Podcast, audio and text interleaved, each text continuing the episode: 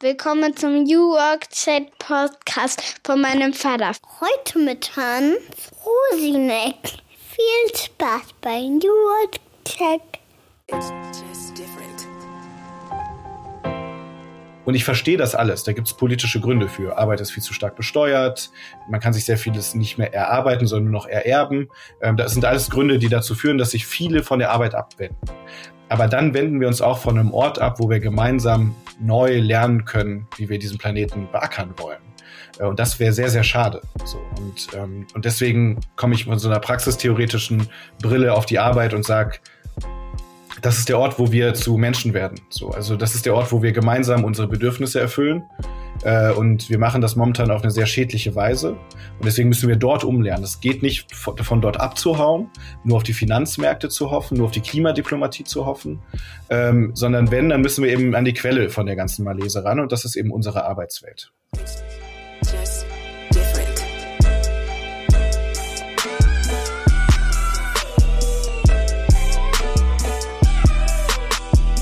Herzlich willkommen zum New Work Chat Podcast, dem Podcast für die neue Arbeitswelt. Von und mit Gabriel Rath. Und damit moin und schöne Grüße aus Rostock City. Herzlich willkommen zurück zum New Work Chat Podcast.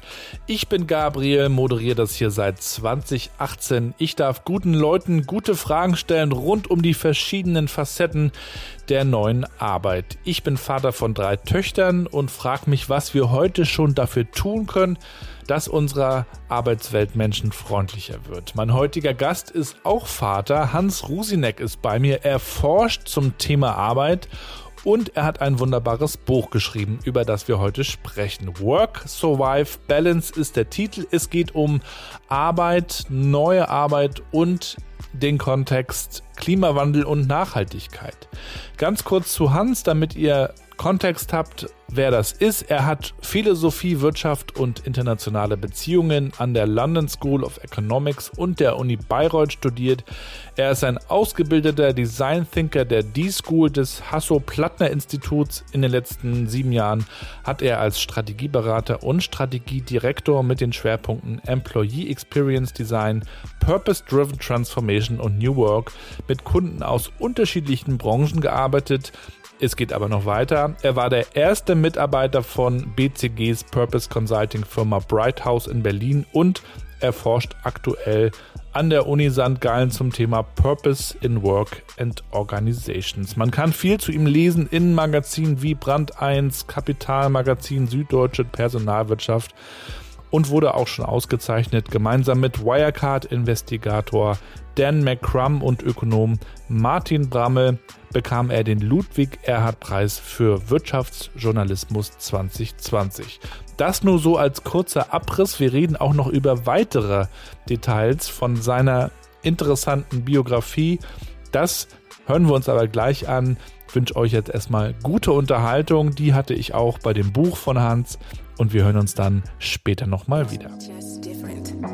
Und ich darf euch den Sponsor der heutigen Folge vorstellen. Adobe ist mit an Bord und macht euch das Arbeitsleben jetzt leichter mit Adobe Acrobat, der Komplettlösung für PDF-Dokumente.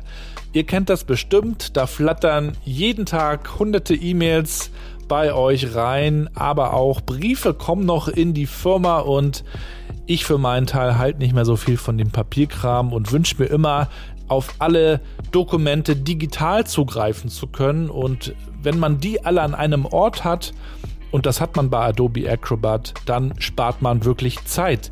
Ihr könnt also mit diesem Tool im Webbrowser arbeiten, aber auch auf dem Smartphone oder dem Tablet. Ihr könnt auch sehr, sehr einfach Dokumente erstellen. Wenn ihr zum Beispiel sagt, ihr braucht da eine Unterschrift, dann erstellt ihr ein PDF-Dokument und versendet das ganz einfach. Ihr könnt es teilen und dann könnt ihr sehr gut mit Kunden und Kundinnen zusammenarbeiten. Und wiederum habt ihr die Möglichkeit, flexibel und von überall aus auch Dokumente zu unterzeichnen und zu signieren mit Adobe Acrobat. Ein Tool, das ihr unbedingt mal kennenlernen solltet. Ich verlinke es euch selbstverständlich in den Shownotes und wünsche euch viel Spaß dabei. Ja, und damit moin und willkommen zu meinem Podcast New Work Chat. freue mich sehr, dass Hans heute da ist. Schöne Grüße aus Berlin heute. Hi Gabriel, schöne Grüße aus Hamburg zurück. Wie geht's dir, Hans? Mir geht's gut. Es ist so ein Montag, ne? Viel vor, noch viel Energie und äh, ich bin gespannt auf unser Gespräch. Bist du so jemand, der Montage liebt, endlich wieder arbeiten? Ähm, es gab Phasen in meinem Leben, wo das definitiv nicht der Fall war. Und jetzt ist es seit ein paar Jahren voll so, ja.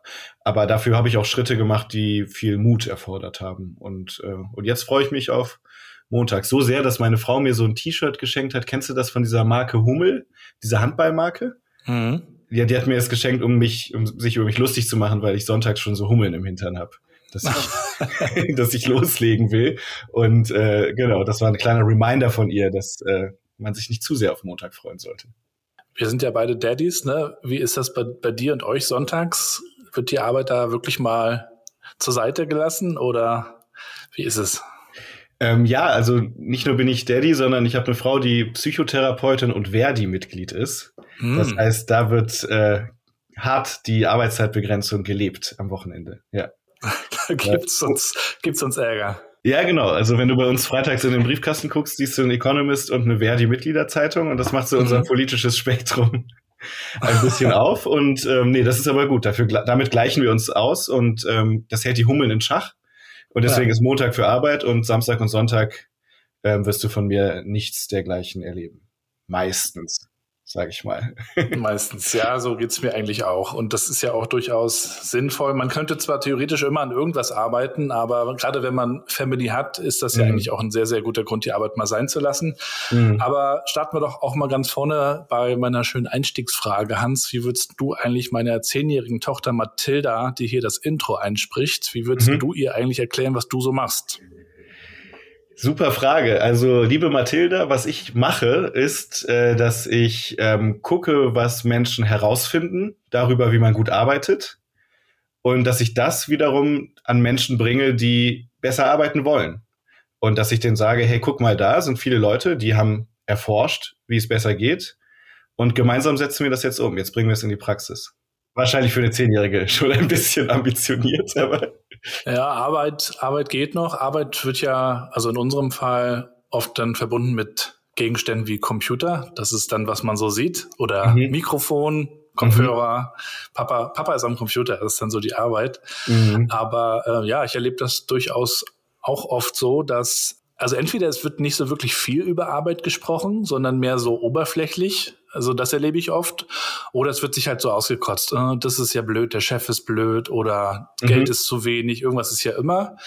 Ähm, du hast gerade vorhin schon erzählt, du beschäftigst dich jetzt auch gerade mit Meaningful Work oder mit Sinn. Mhm. Siehst du eigentlich eine positive Entwicklung oder sind wir eigentlich gesellschaftlich schon seit längerer Zeit immer noch so an dem Punkt, dass alles so bla ist? Das ist also, ich glaube, dass wir uns so pendelförmig weiterentwickeln. Also wir haben eine Generation von ja, sage ich mal, unserer Elterngeneration, die ähm, gesagt hat, wir arbeiten fürs Geld. So, ne? Arbeit mhm. ist Arbeit und Schnaps ist Schnaps. So, ich hole mir mein psychologisches Einkommen in der Freizeit. Ich arbeite nur um für den Paycheck. So. Äh, und das ist mega krachen gegangen. So, und da gibt's auch echt viel Forschung zu, weil du, wenn du keinen Sinn in der Arbeit siehst, keine Selbstautorenschaft hast, also nicht das Gefühl hast, dass du irgendwie äh, im Fahrersitz ab und zu mal bist, äh, dann neigst du auch zu Hause zu mehr häuslicher Gewalt, Depression etc. Weil du kannst, du bist ja eine Person, du kannst das ja nicht trennen. So, ne? Mhm. Das ist die sozusagen die dunkle Vorgeschichte. Jetzt gibt es das Pendel in die andere, krass andere Richtung, wo Leute sagen, ich verwirkliche mich als Account Managerin komplett selbst. Oder der Sinn, den ich in meinem Leben gesucht habe, den habe ich gefunden in dem Fintech-Startup, in dem ich bin. Und das ist was, wo es auch durchaus Momente gibt, wo man aufpassen sollte. Denn wenn Arbeit die einzige Sinnquelle ist, dann ist das gefährlich. Also dann, meine Frau sagt, dann landet man bei ihr auf der Couch, ganz drastisch. Ist für ihre Zukunft der Arbeit als Psychotherapeutin gut, für uns nicht so sehr, für, für die restliche Arbeitswelt. Und ich erlebe das schon sehr stark, dass viele Organisationen und auch viele Arbeitnehmer versuchen, ihren ganzen Sinn in der Arbeit zu finden, ganz sie selbst zu sein in der Arbeit. Und mhm. da vergisst man und verpasst man schöne viele andere Sinnquellen im Leben. Ne? Ob das deine Tochter ist oder äh, das Eisbaden äh, im Meer, all diese schönen Dinge, ne? die sind auch Sinn, die sind auch wichtig. Und ich glaube, wir sind so facettenreiche, interessante Menschen, alle, alle auf ihre Art und Weise, äh, dass wir nicht nur in der Arbeit Sinn suchen sollten. Und das wäre nicht das richtige Learning aus unserer Elterngeneration sozusagen. Ja, lass uns doch mal vorne anfangen. Wo kommst denn du eigentlich her und was war denn eigentlich dein erster Job? Äh, ich komme aus dem Rheinland, deswegen ist das heute ein, ein besonderer Aufnahmetag, weil heute Rosenmontag ist. Äh, ich bin aber jetzt seit vielen Jahren in Hamburg. Ähm, und ich habe als Teenager, als junger Teenager krass unter meiner Schüchternheit gelitten. Ich war ein sehr schüchterner mhm. Teenager. Und dann ging es darum, Schülerpraktikum zu machen. Und das ist, war für mich eine unangenehme Vorstellung, ungefähr so wie die Bundesjugendspiele, so vom, vom äh, Anxiety-Level her. Äh, und dann habe ich mich durchgerungen, meinen ersten sozusagen Job dort zu machen, äh, bei der Rheinischen Post in der Lokalredaktion, also als Lokaljournalist. Nicht, weil mich das irgendwie interessiert hätte, zu dem Zeitpunkt wirklich nicht, aber weil ich gedacht habe, so du kannst mit dieser Schüchternheit jetzt nicht einfach so weitermachen. Die ersten mhm. kriegen irgendwie Freundinnen oder Freunde, so, das, ne, auf einmal kommen solche Sachen ins Spiel. Und du musst da jetzt dich da mal rauskämpfen. Und dann bin ich in die Lokalzeitung gegangen und war rasender Reporter und habe fremden Leuten viele Fragen gestellt. Das war, das war für mich so ein wichtiger Moment in meinem Leben und mein erster Job, genau. Ich war auch relativ schüchtern, muss ich äh, zugeben. Ähm, das ist mal der Podcast der, zu, der Zugeständnisse heute hier. Jetzt ich so im Überkompensieren mit dem Podcast. Ja, bei mir war es dann auch noch so mit 13 oder ja, 13 oder so, dass meine Mutter meinte, du musst mal zum Augenarzt. Ich so, ja, ja. Und dann hat sie mich da wirklich hingeschleppt und ich habe dann auch noch eine ah. Brille bekommen und das war natürlich eine Totalkatastrophe. Ja. Als schüchterner ja. ähm, Junge mit einer Brille, da war natürlich die, alles vorbei, aber es hat sich dann Gott sei Dank wieder so ein bisschen zurechtgeruckelt. Aber wie hast du denn unter deiner äh, Schüchternheit gelitten? Weil du hast ja wirklich gelitten, hast du gesagt. Aber ich fand es einfach alles sehr anstrengend, so also so Arztbesuch oder irgendwie, ich habe mir auch, also ich habe mir auch viel Gedanken gemacht, nicht aufzufallen. Mhm. Und dann ist das natürlich ein sehr verflachtes Leben. Und ich habe schwer, äh, also ich habe lange gebraucht, um festzustellen, dass es äh, viel, viel coolere Dinge gibt, als äh, zu versuchen, cool zu sein. Und das zu versuchen, cool zu sein, vielleicht, das ist gar nicht in der Top Ten der coolen Dinge, die man als Teenager äh, machen kann. Ähm, und ja, das spielte eine, das spielte eine Rolle. Ich war einfach, also das war so, ich fühlte mich sehr wie in so einem, in so einem Käfig irgendwie. Mhm. Und dann, ja, und dann ist das aber was, wo ich mich, wo man sich auch nur selbst rausholen kann. Also meine Eltern haben da, glaube ich, auch drunter gelitten und dann habe ich so eine Flucht nach vorne gemacht. Und das ist schon auch was, was mich oft begleitet, dass ich mir manchmal denke, so, äh, die eins, es gibt es im Englischen so schön, äh, the only way to get over something is to go, to go through something. Also mhm. der einzige Weg, etwas zu überwinden, ist sozusagen durchzugehen. Ist nicht immer die gesündeste Haltung, aber an manchen Stellen in meinem Leben, gerade bei der Schüchternheit, war das definitiv so. Ich habe mal irgendwann gelesen, if you're going through hell, keep going. Das ist auch so ähnlich. Ja, es kommt immer darauf an, wer das sagt. So, ne? Also wenn das ja, jetzt so, ja. ne, könnte man sich ein paar äh, Urheber vorstellen, wo das nicht so akkurat ja, ist, aber klar. Aber in manchen Stellen ist das schon so. Und mit der Brille, genau, ich hatte dann auch eine Brille. Und das ist doch, ich finde, das ist so, Gabriel, das ist so irgendwie voll fies, weil wir ähm, jetzt Leute erleben, die sich Brillen mit Fensterglasscheiben holen, weil Brillen mhm. so ein mhm. cooles Accessoire sind. Ich hatte auch mal eine Firma aus der Branche beraten, die haben gesagt, okay, das ist, wir sind Mode, wir sind Modeunternehmen. Ne? Ja, Design, ne? Genau. Und genau. die Leute, die uns als Brillenschlange beschimpft haben, die nehmen sich jetzt eine Brille mit Fensterglas, um im Bewerbungsgespräch smarter rüberzukommen. Und das finde ich ja. nicht fair. ja gut, zu unserer Zeit, ähm, obwohl du bist 89er, ne? Ich bin ja 80er. Also Ah, okay. Es gab wirklich nur hässliche Modelle. Das waren mhm. immer diese Sil silbernen. Es sah wirklich schlimm aus. Und was habe ich natürlich gemacht? Ich habe sie dann bevor ich in die Schule gegangen bin, abgenommen und lieber nichts gesehen. Lieber nichts gesehen. Aus, aus Eitelkeit, ja, bis ja. ich dann irgendwann äh, nicht, nicht drum herum kam und sie aufsetzen musste. Aber ich finde trotzdem diese, diesen Punkt ganz interessant, äh, als du eben gesagt hast, dann die Flucht nach vorne und da auch mal raus. Also bei mir war das dann ja die Musik, also der, der ah, Hip-Hop, ja. der Rap. Ähm, da waren es dann so ein paar wenige Kumpels, die eben diese Musik auch gehört haben. Und im Hip-Hop kannst du dich ja sehr ausprobieren, ob das jetzt im Tanzen Breakdance ist oder Graffiti oder eben Musik selber, Rap oder DJing. Und wenn man dann so Verbündete findet, ne, und mhm. Freunde, die eben auch was anderes machen, ja. äh, dann, also war es zumindest bei mir so, hab, konnte ich daraus ein ganz neues Selbstbewusstsein entwickeln, hin bis hin zu Auftritten, obwohl das in der Schule immer ein Horror war, so vor der Klasse etwas zu machen, so ein Gedicht aufsagen oder sogar was vorsingen. Das mussten wir auch machen, ganz schlimm. Ja, ja. Aber dann so im Rap, also auch mal so, ein, so einen eigenen Text zu performen, die ersten Male auch sehr schwer, aber dann irgendwann entwickelst du dann so ein Skill oder so auch eine Freude dran. Und dann ist das so ein bisschen wie eine Flucht nach vorne. Ja, war bei mir eigentlich auch so. Und du hast das ja mit sehr prominenten Hip-Hop-Größen gemacht, wenn ich das letztens richtig gelesen habe. Hm? Dann ziehst du dich auch so ein bisschen hoch gegenseitig und pushst dich so ein bisschen, ne? Und das Umfeld ändert sich und das Umfeld, wissen wir ja, ist natürlich auch sehr, sehr wichtig. Ja lass uns auch nochmal gerne über, über deine weiteren Stationen sprechen. Du hast nämlich, mhm. äh, bevor wir dann auch zu deinem äh, Buch kommen, noch einiges Interessantes erlebt. Also vielleicht kannst du uns mal so einen kurzen Abriss geben, wie dann dein Weg auch nach der, nach dem Praktikum aussah. Ja, ja, okay. Also das haben wir jetzt ja wirklich sehr früh angefangen sozusagen. Ne?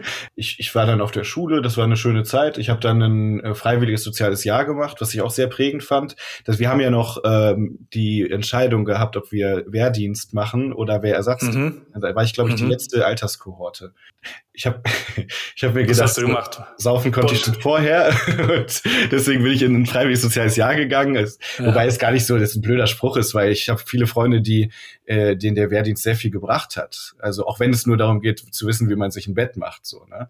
Aber das war, glaube ich, für viele eine, eine, eine wichtige Station und im Nachhinein, gerade jetzt in diesen Zeiten, äh, blickt man, glaube ich, anders auf diese Gags, die man als Zivi gemacht hat über Wehr, Wehrleist, Wehrdienstleist. Ne? Genau, ich habe ein FSJ ja. gemacht und ähm, das hat so ein bisschen eine Familientradition, äh, weil mein Vater das in der Gedenkstätte, Gedenkstätte Auschwitz gemacht hat in den 70er Jahren. Das war vollkommen irre damals, gerade für einen Westdeutschen, also der kam aus Braunschweig, ähm, hinter der Mauer und dann noch in einem, in einem ehemaligen Konzentrationslager. Ja. Es war so unerhört, dass äh, seine Mutter, meine Oma, gedacht hat, er würde Kriegsgräberfürsorge da machen. Also das war okay. sozusagen ne, schwer zu verstehen. Äh, und ihn hat das sehr geprägt, also so sehr geprägt, dass er danach seinen kompletten Lebensweg verändert hat. Und, ähm, und das ist eine Familientradition bei uns, dass wir ähm, ähm, in der ähm, ja, ähm, historischen Versöhnungsarbeit und Gedenkstättenarbeit uns alle mhm. äh, zwischen Schule und Job, dass wir das so machen. Und meine Schwester hat das im äh, Jewish Community Center in Manhattan gemacht, was ziemlich cool mhm. war, glaube ich. Und ich habe das in Tel Aviv gemacht. Und da habe ich in einem Altenheim gearbeitet mit deutschsprachigen Holocaust-Überlebenden. Und das war, mhm. das war unglaublich. Es war, also es war eine Zeit, die, ähm, wo ich mit 18 da so reingestolpert bin und ähm, wo ich immer das Gefühl hatte, dass die sich viel mehr um mich kümmern, als ich mich um sie kümmere. Und dass es, dass das Geschichten waren, wo ich oft der Letzte war, der sie hören durfte. Und das sind alles Menschen, die jetzt nicht mehr leben. Und es war, das war, das war was sehr, sehr prägendes und was ich auch gar nicht so, wahrscheinlich nie so ganz verstanden haben, verste verstehen mhm. werde, wie mich das geprägt hat. Mhm. Aber es hat mich dann dazu gebracht, dass ich äh, VWL und Philosophie studiert habe. Also eine Mischung aus sozusagen was Pragmatischem und was und was Idealistischem. So, ähm, das habe ich dann studiert und ähm, und ich bin viel in der Region dann noch unterwegs gewesen. Also ich war im, im Irak äh, und in und in Istanbul und ich war in fast allen arabischen Ländern äh, außer Syrien. Da habe ich das Zeitfenster verpasst. Ein Freund von mir ist damals noch von Jerusalem mit dem Bus nach Damaskus gefahren, äh, 2009, heute unvorstellbar. Ähm, und das ist eine Region, für die ich eine große Leidenschaft entwickelt habe. Und ähm, und in meinem Master habe ich auch zum größten Teil Middle Eastern Studies gemacht. Und das sind Sachen, die alle nicht äh, beruflich von mir äh, sozusagen ähm, monetarisiert werden. So. Mhm. Und das ist auch okay so. Ich finde das, ich finde das auch schön, äh, Sachen zu haben, für die man brennt, ob das Rap ist, ne, oder, oder eben andere ja. bestimmte Regionen, die einfach da sind, ohne dass man sie zum Markte trägt. Und das ist sozusagen eine, eine Komponente. Genau, und dann so die ganzen Hard Facts, genau, dann habe ich eben Philosophy, Politics and Economics studiert und dann in der Beratung angefangen. Erst in einer kleinen Innovationsberatung äh, in Hamburg ähm, und dann hatte ich die Möglichkeit, die Purpose-Beratung der BCG mit aufzubauen. Das war auch sehr, sehr spannend, weil es zur Hälfte Startup war und zur Hälfte Konzern. Das kannst du auch gerne mal erzählen, weil es gibt ja manchmal so Geschichten über große Unternehmensberatungen zum Thema Purpose, so nach dem Motto, man hat jetzt ein Geschäftsmodell entwickelt, um den Unternehmen ihren Purpose zu erklären. Wie, wie war das denn bei euch in eurer Arbeit? Ja, genau. Es gibt, äh, es gibt sehr viele Wege, das falsch und schlecht zu machen. So, ne? Da muss, ich, muss man immer sagen, es gibt eigentlich von allem, was cool ist, es ist 80 Prozent schlecht gemacht, ne? Ob das Hip-Hop ist mhm. oder, mhm, oder, äh, oder, oder irgendwie äh, Podcasts vielleicht sogar, ne? Man, man muss sich mal darauf besinnen, so die, das richtig Gute ist selten. Und ich hatte das Gefühl, dass wir da sehr ein Auge drauf hatten. Also dass wir zum Beispiel uns ganz klar gemacht haben, du kannst Sinn nicht vorschreiben, du kannst den nur ermöglichen. So, mhm. ähm, dass es uns ganz deutlich äh, darum ging, dass wir da keine Werbeveranstaltung draus machen, ne, sondern dass wir, ähm, dass wir sehr viel Forschung gemacht haben mit Mitarbeitenden, ähm, dass wir sehr stark versucht haben, vor allem ich meine, das ist das, was so meine Beratungsüberzeugung ohnehin ist. Was weiß ich denn besser über einen äh, Energieversorger als die Leute, die da seit 30 Jahren arbeiten? Es wäre eine absolute Frechheit, finde ich, auch wenn durch, das durchaus viele machen, da anzutanzen und denen zu sagen, hey, ich erkläre euch mal, wie ihr arbeitet oder arbeiten sollt auch noch. Ne? Mhm. Ich glaube, was ein Berater, eine Beraterin wirklich machen kann, ist, äh, dass diese Person in ein Unternehmen geht und den Menschen zuhört, die sozusagen sich nicht trauen äh, oder nicht gehört werden von einer von einer Management-Ebene, von einer Führungsebene. Und das hat dann dann ist Beratung sozusagen was demokratisierendes in Organisationen. Mhm. Äh, und das haben wir sehr ernst genommen. Und damit wurde das eine sehr erfolgreiche Sache und, ähm, und auch eine, hinter der ich nach wie vor stehe. Mhm. Hast du jetzt gedacht, ich, ich wasche jetzt hier die, die, die dreckige nee, nee. Wäsche, oder? Ich finde das, ich finde das gut, dass du das mal so auch erklärst. Gerade auch mit diesem 80-20 kann ich sehr gut nachvollziehen. Und es geht ja auch, glaube ich, nicht darum, den Purpose zu erfinden, sondern ihn vielleicht zu finden oder zu. Ja, ja genau. Ja, einen Blick drauf zu finden. Ne? Was, wo kommen wir eigentlich auch her? Das ist ja oft auch so ein bisschen genau. der Ursprung, oder? Total. Also ich denke, dass jedes Unternehmen in seinem Geburtsmoment äh, eine Art von menschlichen Bedürfnis hat, was es erfüllen möchte. Äh, sonst wäre es nicht erfolgreich geworden. Also jedes, jede Unternehmung fängt mit einem sozialen Problem an ähm, kein Startup gründet sich nur, weil es äh, das, die Sache teuer an Microsoft verkaufen äh, möchte, äh, sondern es gibt dahinter auch immer ein, ein relevantes soziales Problem, was gelöst werden will. Und da mhm. kann man zurückgehen. In vielen Fällen ist es sogar sehr naheliegend, das zu tun und zu sagen, hey, ihr wart mal die, die das Auto erfunden haben, ja, oder die, die ähm, Straßenbeleuchtung äh, ermöglicht haben, egal für ähm, ob, ob man arm oder reich ist, ja, in dem Viertel, in dem man wohnt oder so. Das, ist, mhm. das steckt in jeder in jeder Organisation, äh, denke ich, im Kern dahinter. Und das muss man das ist jetzt so einfach ist nicht, dass man das dann einfach nochmal ausgräbt, sonst wäre ich sozusagen Historiker geworden oder so, ne? Aber, aber das ist auf jeden Fall eine, immer eine gute Spur. Und wie hat sich dann so dein Interesse auch an Arbeit entwickelt? Also auch schon in dieser Beratungszeit dann? Denn mittlerweile bist du ja auch noch an der Uni St. Gallen und äh, forschst dazu und mhm. teilst dein Wissen dazu ähm, und bist da sehr tief drin. Wie kam es dazu? Also es war ja, wenn wir von dieser Bright House Zeit sprechen, das war ja so eine Zeit, wo Purpose so ein richtiges Hype-Thema war. Ne? Ja. ja. Das war so, ähm, das 2017, 16, 17 so. Ähm, da kam das dann immer mehr auf. Ich hatte das in dem Hamburger, in der kleinen Hamburger Beratung Sturm und Drang auch schon gemacht. Das, das war auch toll, dass die da so einen Riecher hatten. Deswegen kam das dann so zustande mit der BCG. Ähm, aber was sich in diesem Hype sozusagen, wie es bei jedem Hype ist, entwickelt hat, ist, dass man so einen Konservendosenbegriff hat. Die einen meinten mit Purpose CSA. Äh, die anderen meinten mit Purpose eigentlich vor allem Investoren anzuziehen. So, ne, so eine Art Finanzmarkt-Purpose. Ähm, andere meinten damit ähm, eine Art von äh, M&A-Purpose, ne, dass man irgendwie äh, äh, Unternehmen stramm macht, äh, straff macht, wenn man sie gekauft hat und so weiter. Und was mich wirklich, wirklich interessierte an dem, an dem Thema, und das ist das, was wir vorhin in unserem Vorgespräch auch hatten, ist, dass so viele Menschen so wenig Erfüllung und Selbstwirksamkeit in ihrer Arbeit erleben. Und dass das am Ende der Kern vom Kern der ganzen Sache ist. Und in meiner Forschung arbeite ich heraus, dass wenn du vor Investoren attraktiv sein möchtest mit einem Purpose, dann glauben Investoren das ja nur, weil sie denken, der Purpose steht für eine motivierte Mitarbeiterschaft. Wenn mhm. du Change Management erfolgreich gestalten möchtest, dann hilft dir der Purpose nur insofern, dass die Mitarbeitenden sozusagen in der, auf der Mikroebene das Ding auch kaufen, das daran auch glauben. Das heißt, ich denke, wir, wir kommen immer wieder zurück auf die Mitarbeiterperspektive bei diesen Sachen. Weil sonst ist es wirklich nur Greenwashing oder Purposewashing.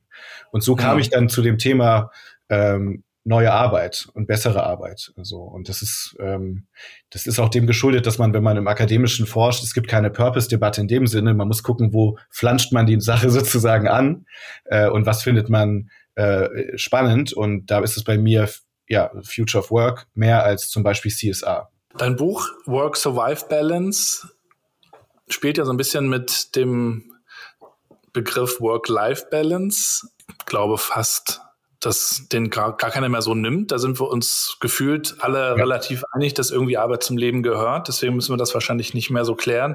Einige sprechen noch von Work-Life-Blending. Mhm. Okay, wie auch immer äh, du das für dich regeln willst. Ich spreche immer von der Work-Family-Balance, weil ich glaube, das ja. muss man wirklich balancieren ja, und auch ja, trennen. Das haben wir ja auch vorhin gehabt. Ja. Aber äh, wie kamst du so ein bisschen ausgehend auch von diesem Work-Life-Balance-Begriff zu Work-Survive-Balance? ja, das ist ich meine, wir haben jetzt hier so einen authentischen Podcast, da will ich mich mal ehrlich machen, Gabriel. Jetzt ähm, Hosen runter. Jetzt Hosen runter, genau. Wenn man so einen Titel sucht für ein Buch, dann muss man immer ein bisschen gucken, welche Titel gibt's schon, äh, wo, wie kann man sich mit dem, muss es sein. Genau, wie kann man sich mit dem Verlag darauf einigen. Ich hätte das Buch gerne an die Arbeit genannt. Ähm, mhm. Und wir, äh, aber da, der Begriff, der ging aus markenrechtlichen Gründen, glaube ich nicht.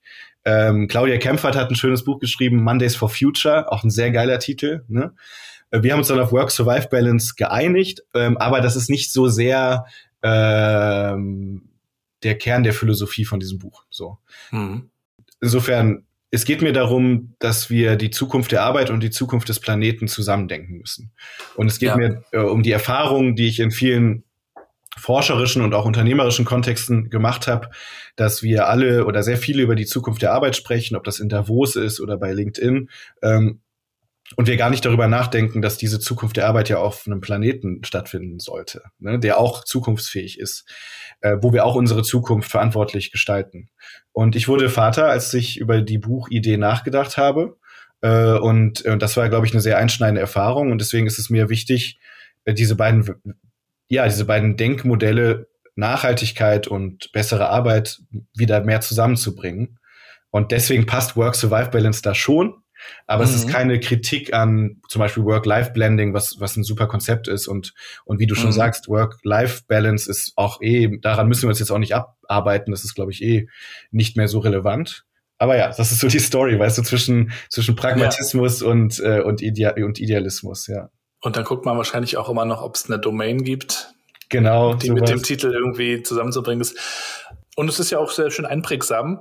Aber lass uns gerne mal über ähm, New Work und Nachhaltigkeit sprechen. Ich gebe dir da vollkommen recht. In dieser Szene, wenn man sie denn so bezeichnen will, wird viel über das Wie gesprochen. Also wie können wir attraktiver als Arbeitgeber werden oder wie können wir mit besseren Tools und Methoden produktiver mhm. werden oder was auch immer wir da beleuchten wollen. Und es fehlt so der Zoom-out auf das große Ganze. Also wofür arbeiten wir eigentlich? Welchen Impact wollen wir eigentlich mit unserer Arbeit haben?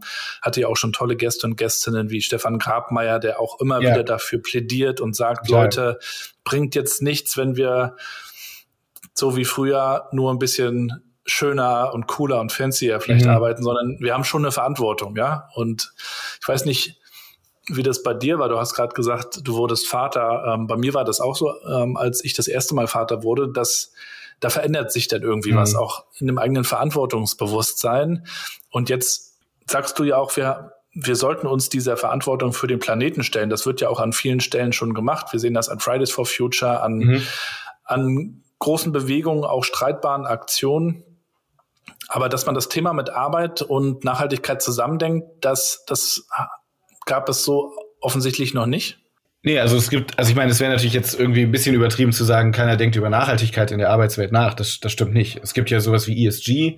Das heißt, es mhm. gibt die Überlegung, sozusagen Nachhaltigkeit als ähm, ähm, über Finanzmärkte zu regeln. Da geht es viel um naja, darum, dass man eben besser an Kapital kommt. So, ähm, das ist aber was, was sehr weit weg ist von unseren eigentlichen Arbeitspraktiken, also von dem, was wir den ganzen Tag da machen. Und genau, es gibt sehr viele Bewegungen, die freitags demonstrieren. Aber warum denken wir nicht darüber nach, was die Leute außerhalb von Freitagnachmittag machen, also nämlich montags bis freitags, und welche mhm. Chance darin steckt, um die Arbeitswelt und unsere Welt besser zu bearbeiten. Weil letztendlich ist es ja so, dass die ähm, Klimakrise, vor der wir stehen, äh, die ist ja ein Ergebnis unserer Arbeit.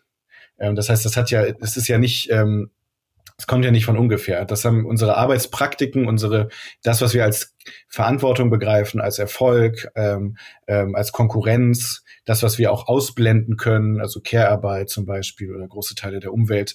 Äh, das ist alles das, was wir auf der Arbeit ähm, sozusagen lernen.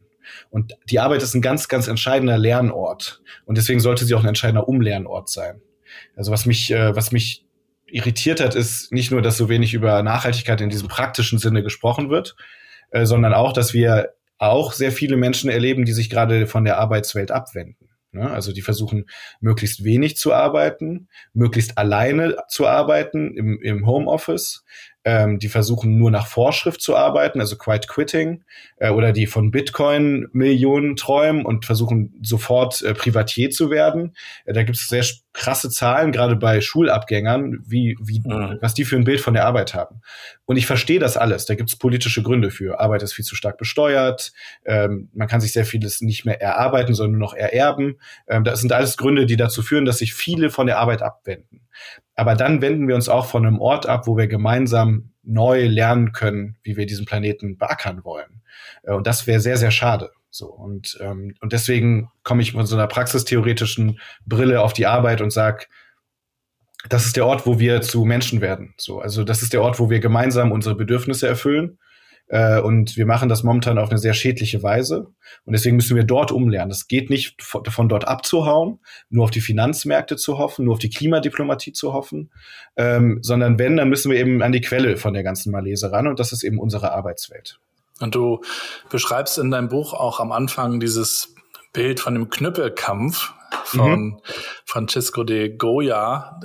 Hast du sogar als Bild mit drin, was äh, sehr mhm. schön ist. Also mhm. zwei Männer, die kämpfen und versinken sozusagen im, im Schlamm oder im Sumpf äh, und das so als Sinnbild. Äh, konnte ich natürlich sofort anknüpfen. Und wenn man auch alleine so in unsere Politik schaut, wie da diskutiert und gestritten wird und man irgendwie den Eindruck hat, wir kommen aber nicht so richtig weiter oder auf EU-Ebene oder auf internationaler Ebene, um jetzt auch mal das Thema Nachhaltigkeit voranzubringen, mhm. irgendwie hat man da schnell diesen pessimistischen Film, finde ich, weil genau so ist es ja. Wir sind so mit uns und gegen uns wie in so einem Kampf, dass wir eigentlich eher versinken, als dass wir da so rauskommen. Also die Frage ist am Ende des Tages natürlich, wie, wie kommen wir denn da jetzt raus? Ähm, ja. Ist natürlich eine riesengroße Frage, aber was hast du so während deines Buchprojekts auch für Ideen entwickelt? Also, also einmal, ich finde das, und, und das ist so ein bisschen die, die Universitäre, der Einfluss aus St. Gallen, der da zur Sprache kommt. Ähm, einmal ist es, glaube ich, wichtig, oder war es mir wichtig, ähm, deutlich zu machen, was ich unter Zukunft der Arbeit verstehe.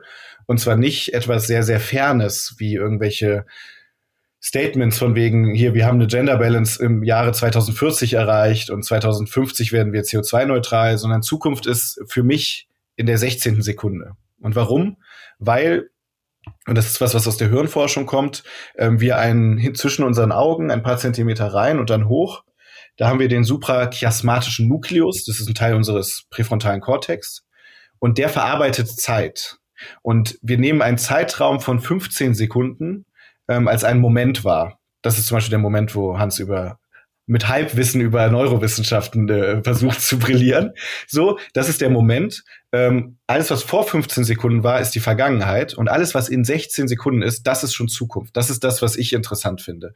Das heißt, das ist eine Zukunft, wo wir Muster entweder weiterschreiben aus der Vergangenheit und der Gegenwart ähm, oder wo wir Muster brechen.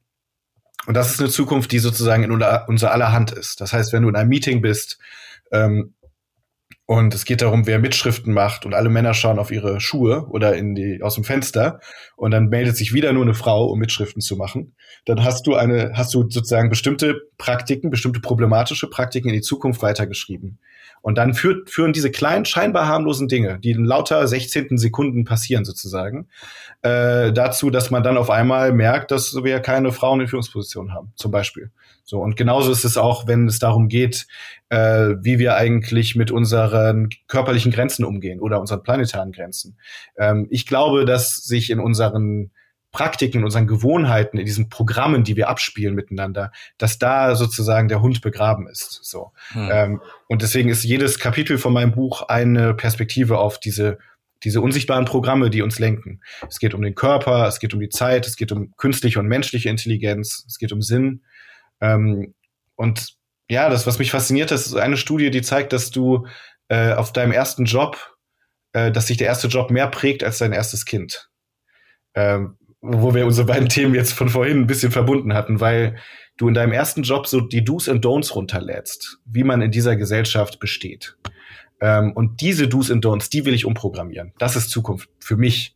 Das ist nicht äh, Flugtaxis oder, oder irgendeinen anderen Cyber-Futurism, sondern das ist sozusagen das ganz Praktische, unsere, unsere Verhaltenssoftware.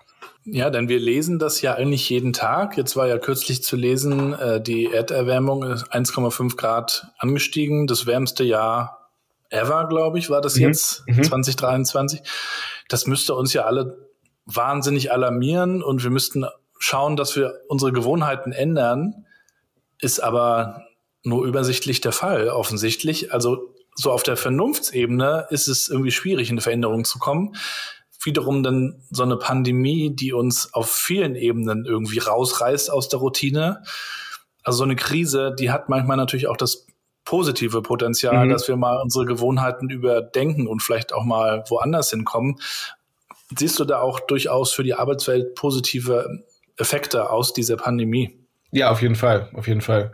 Also es gibt eine Sache, die, die mich auch sehr bewegt, so biografisch, das ist mein Engagement im Club of Rome, im Think Tank 30. Das ist ein, der Club of Rome ist ein Nachhaltigkeits-Think Tank und der Think Tank 30 sind 30 Menschen um die 30, die darin mitmachen. Äh, und, und da habe ich die, ja, vieles der Dinge, die mich über Nachhaltigkeit, äh, die ich über Nachhaltigkeit gelernt habe, die habe ich von dort. Und da haben wir letztes Jahr uns gefragt, wie wir unser, also das 50-jährige Jubiläum der Grenzen des Wachstums begehen wollen, weil das ein entscheidendes Paper war, was der Club of Rome damals geschrieben hat äh, und wir eigentlich nichts zum Feiern haben. So, ne, weil ja. die, die, das, die Vernunft, die reine äh, sozusagen Kommunikation von Informationen anscheinend nichts an unserem Verhalten geändert hat. Und unser Präsident äh, Mujib Latif, der hat gesagt, äh, äh, Science shows that showing people science doesn't work. So, die, ja. die Pandemie hingegen, das ist was anderes. Und das kann man, ähm, also was anderes, wenn man auf Verhaltenswandel schaut. Ähm, ja. Praxistheoretisch würde, würde man sagen, dass wir unser Verhalten aus drei Welten besteht. Mindset, das ist das, was ich möchte. Das heißt, ich kann sozusagen an dein Mindset appellieren und sagen, Gabriel, versuch mal nachhaltiger zu leben. Oder du liest, was weiß ich, ein Magazin dazu und denkst, ja, Mensch, man sollte das echt machen. Aber das ist nicht das Einzige. Das führt nicht mhm. ausreichend zu Veränderung. Es gibt dann noch das äh, Skillset, dass du überhaupt weißt, wie du die Veränderung bringst. Ja, also zum Beispiel, weißt du überhaupt, äh, was dein Footprint ist? Oder ähm, oder weißt du, wie du, ähm, was weiß ich, Mobilität für dich nachhaltiger gestalten kannst? Und das dritte ist das Toolset. Das ist sozusagen die Welt der Gesetze, der Regeln, der Dinge, die dir, der Infrastrukturen, die dir von außen gegeben werden. Und diese drei Sachen, die haben bei der Pandemie interessant zusammengegriffen. Wir hatten, wir wollten keine Ansteckung haben. Das Mindset war da. Äh, der Gesetzgeber hat im, im Maße versucht, das zu regeln. Man hat aber auch sehr schnell gemerkt, wie, wie stark die Grenzen da sind. Also wie, wie sehr Politik auf Compliance angewiesen ist. Und wir haben auch immer mehr das Skillset entwickelt. Auf einmal wussten wir, warum exponentielle Entwicklungen, auch wenn es ein bisschen gedauert hat, äh, durchaus ein Problem ist, warum es durchaus ein Problem ist, wenn 20 Leute bei uns im Viertel in, infiziert sind und so. Das heißt, da kommen drei Welten zusammen und das ist auch das, was ich, ähm, diese drei Welten benutze ich, um Unternehmen zu beraten. Also es geht nicht nur darum, zum Beispiel jetzt beim Thema Purpose nur eine Formulierung zu machen, die ans Mindset appelliert, sondern wir müssen auch Räume schaffen dafür und wir müssen die Leute, und das ist was, was krass vernachlässigt wird in der Arbeitswelt, aufschlauen wir müssen auch gucken, dass es wirklich eine Skills-Revolution gibt in der Arbeitswelt. Es ist mhm. Wahnsinn, wie mhm. wenig in Fähigkeiten investiert wird. Ähm, wenn ein Unternehmen möchte, dass die Mitarbeiter unternehmerischer denken, dann sollte es vielleicht dafür sorgen, dass die Arbeitnehmer ähm, eine Bilanz lesen können, wie ein Unternehmer. Ne? Also da, da ist sozusagen Mindset und Skillset muss verbunden werden. Und das ist mhm. sozusagen für mich so mein eines meiner Haupttools, mit dem ich arbeite. Und das ist auch das, was uns in vielen großen Veränderungsprozessen helfen würde. So. Mhm wir haben jetzt das Mindset, dass SUV-Fahren Freiheit bedeutet. Äh, wir haben die Infrastruktur, dass wir mit SUVs relativ gut immer noch durch die Städte kommen. Äh, und, ähm, und dann warten wir auf den großen Klima, also auf die große Klimaanpassung oder das große Lernen. Das sehe ich halt einfach nicht.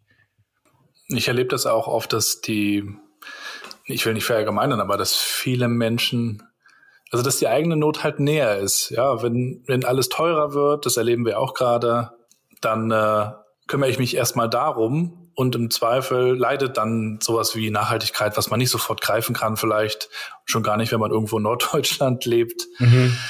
dann, ja, dann schiebt man das erstmal so von sich weg. Oder ich habe kürzlich eine Dokumentation gesehen, da ging es äh, um äh, Gorillas, die mhm. in äh, Afrika in einem Regenwald leben und der Regenwald wird aber abgeholzt dort, also auch von den Rebellen, die das Holz einfach verkaufen, um sich Waffen zu kaufen wiederum. Mhm. Und da ist halt dieses Problem für die äh, erstmal dringender aus deren Sicht als das große Ganze, dieser Globus. Ja. Und äh, jetzt könnte man natürlich auch sagen, vom Vernunfts, von der Vernunftsperspektive her, wahrscheinlich wissen sie schon, dass das irgendwie nicht gut ist, aber irgendwie ist das eigene Thema dann immer näher. Ne? Also ja. irgendwie scheint das aber auch menschlich so zu sein. Ne? Und das ist wieder so dieser Knüppelkampf. Ich muss jetzt erstmal dagegen kämpfen, auch wenn ich versinke. Ich kämpfe jetzt trotzdem weiter, weil sonst haut er mir ja einen über. Ne? Ja, total. Also wie kommt man aus dem Dilemma da raus? Es gibt äh, Philosophen wie Peter Singer, die sagen, es ist sozusagen äh, un unmoralisch, nur zuerst an seinen Nahbereich zu denken. Äh, ich glaube, dass, wie, wie du auch, dass das einfach zutiefst menschlich ist. Und ich glaube, wir sehen damit, dass sozusagen große Herausforderungen nicht allein auf Individuen abschiebbar sind. So. Also es, es ist ja auch ein bisschen was ähm, Stabili Stabilisierendes für Machthaber, äh, zu sagen, hey, ähm, wenn du, solange du Plastiktüten kaufst, können wir nichts machen, sind unsere Hände gebunden. Ich glaube, dass wir schon große Probleme, ob das die Abholzung ist des Regenwaldes oder auch große Teile, aber nicht alle äh, im Kampf gegen den Klimawandel, dass wir da schon ähm, gucken müssen, dass Unternehmen und äh, und Regierungen äh, ähm, handeln und ins Handeln kommen. Äh, wir, wir können da nicht nicht davon ausgehen, dass das jeder durch seinen eigenen Konsum oder seine eigene Vernunft macht, weil dafür sind wir auch zu sehr ähm, also erstmal ähm, externalisieren wir Probleme in, in Politik. Das ist eine repräsentative Demokratie. Wir wählen ja Politiker gerade, damit sie diese Aufgaben für uns erfüllen. So. Äh, und zum anderen sehen wir, dass wir einfach zu menschlich sozusagen als Individuen sind. Das muss auf größere Strukturen kommen. Aber ja. Unternehmen sind da eben eine ganz wichtige Rolle, spielen eine ganz wichtige Rolle. Und deswegen ist die Arbeitswelt für mich auch so ein entscheidender Ort. Und ich würde viel, viel größere Schwierigkeiten haben, ein Buch zu schreiben über Nachhaltigkeit im Privatleben oder so, weil, weil ich da eben nicht so sehr dran glaube, dass das dass damit, dass man damit so viel erreichen kann.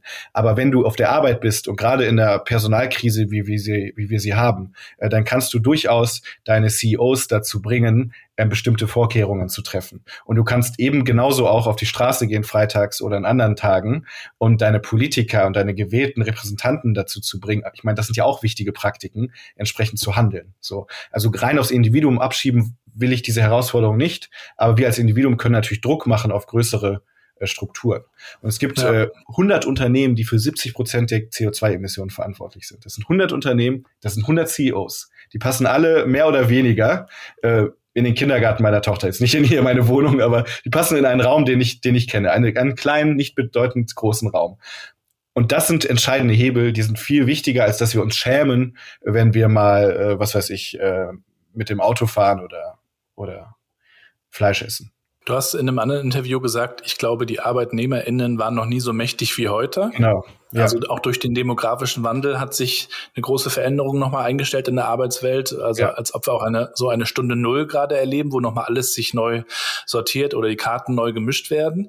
Lass uns da auch gerne nochmal drüber sprechen, denn ich erlebe da auch so eine Spannung. Auf der einen Seite gibt es auch viele junge Leute, die sich eine Vier-Tage-Woche wünschen oder vielleicht ja. nur eine Drei-Tage-Woche. Ja.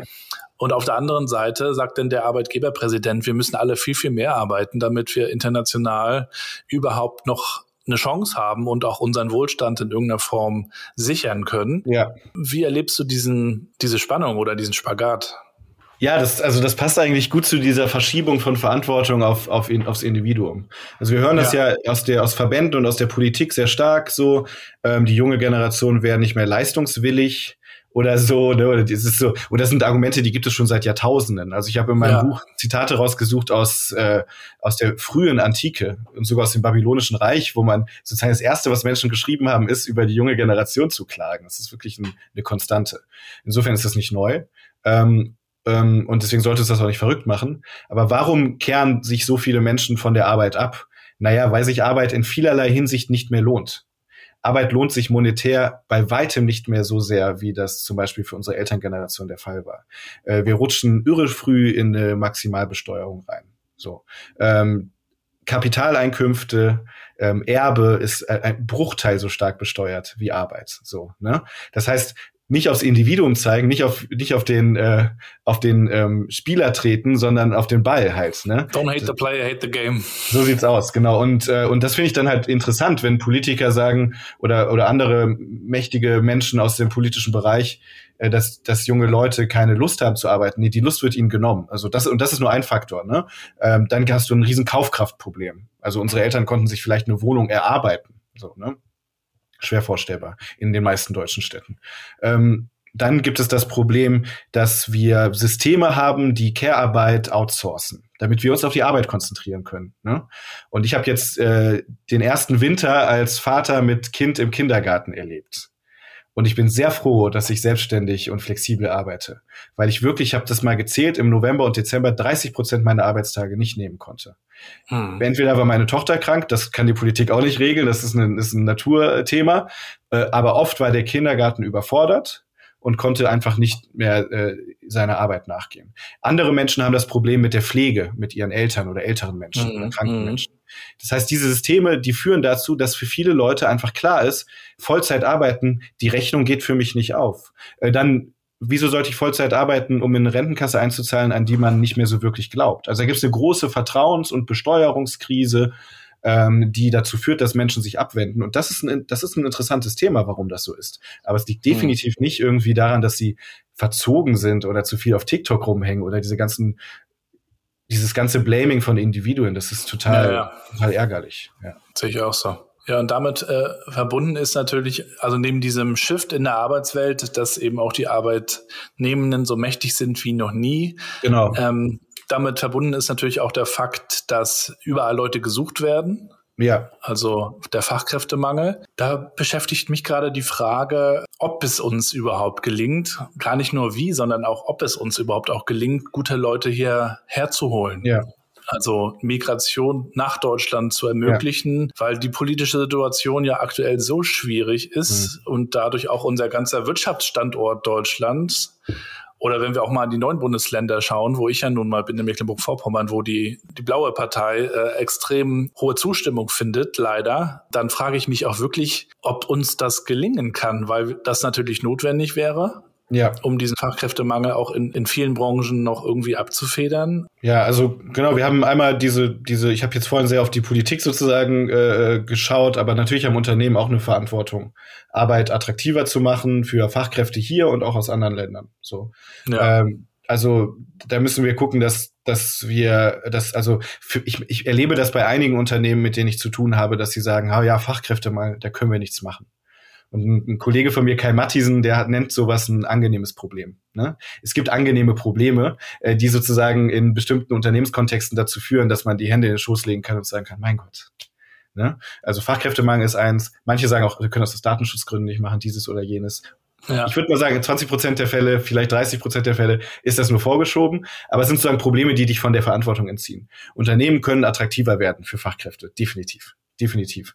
Ähm, und dann haben wir natürlich diese politische Komponente. Ich werde das mein Leben lang nicht verstehen, warum wir als so ein wohlhabendes Land uns so auf Fremdenfeindlichkeit einschießen und warum Pol Politik und Parteien daraus so ein Kapital schlagen können.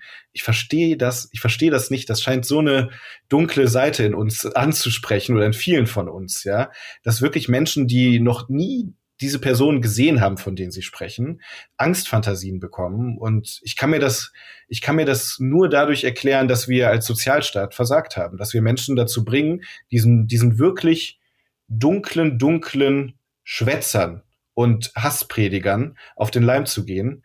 Ähm, ich kann mir das nur so erklären, ob das in den neuen Bundesländern ist oder, oder auch nicht so, äh, dass wir Menschen das Gefühl gegeben haben, dass die Perspektiven nicht fair sind, dass das Spiel, ne, don't hate a player, hate a game, hier nicht fair gespielt wird. Und ich wünsche mir ja. auch, dass wir auf Demonstrationen das mehr reflektieren. So.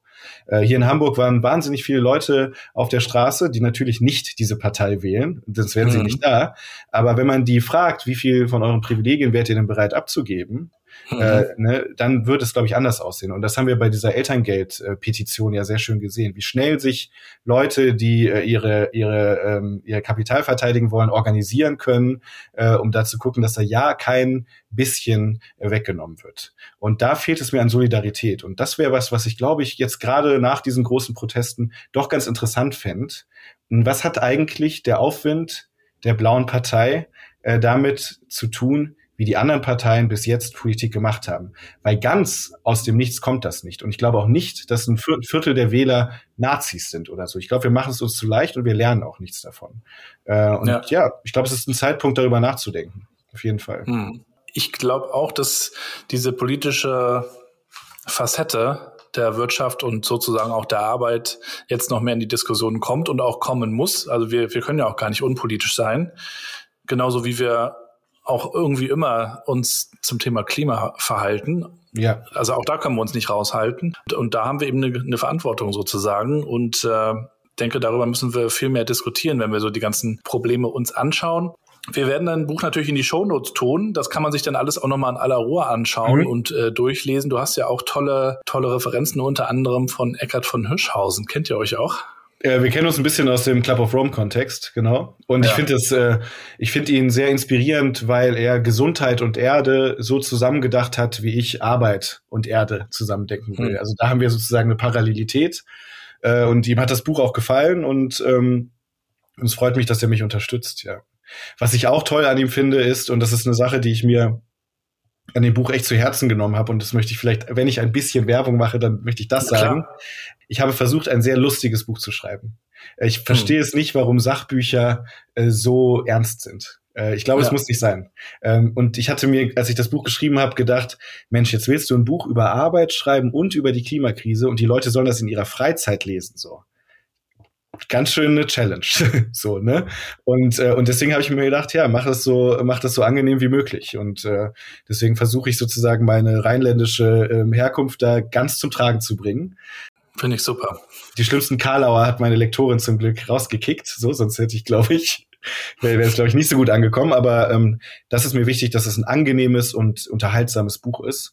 Und ich glaube, dass das auch was ist, was, was Eckhard von Hirschhausen sehr, sehr gut macht. Was er hat ja auch einen schönen Humor, ja. Ja, genau, genau. Ja, mir geht das auch immer so, wenn ich äh, mal einen Vortrag halte, dann schaue ich auch immer, wie, wie kann es dann auch gleichzeitig unterhaltsam sein. Das habe ich bei ja. mir noch ein bisschen aus der Musikzeit mitgenommen, weil ja. die Leute hören dir immer nur zu, wenn du irgendwie performst. Ja. Ja, wenn du auf die Leute eingehst, ja. eine Interaktion hast. Also einfach nur dieses nüchterne Fakten runterbeten interessiert halt keinen. Ne? Das muss man schon irgendwie auch verpackten und auch gewissermaßen auf einer, auf einer Sprachebene präsentieren, die die Leute anspricht. Ne? Von daher schaut euch das mal an, kauft euch dieses Buch und du bist dann auch schon gedanklich beim nächsten Buch oder hast du Respekt vor der Produktion?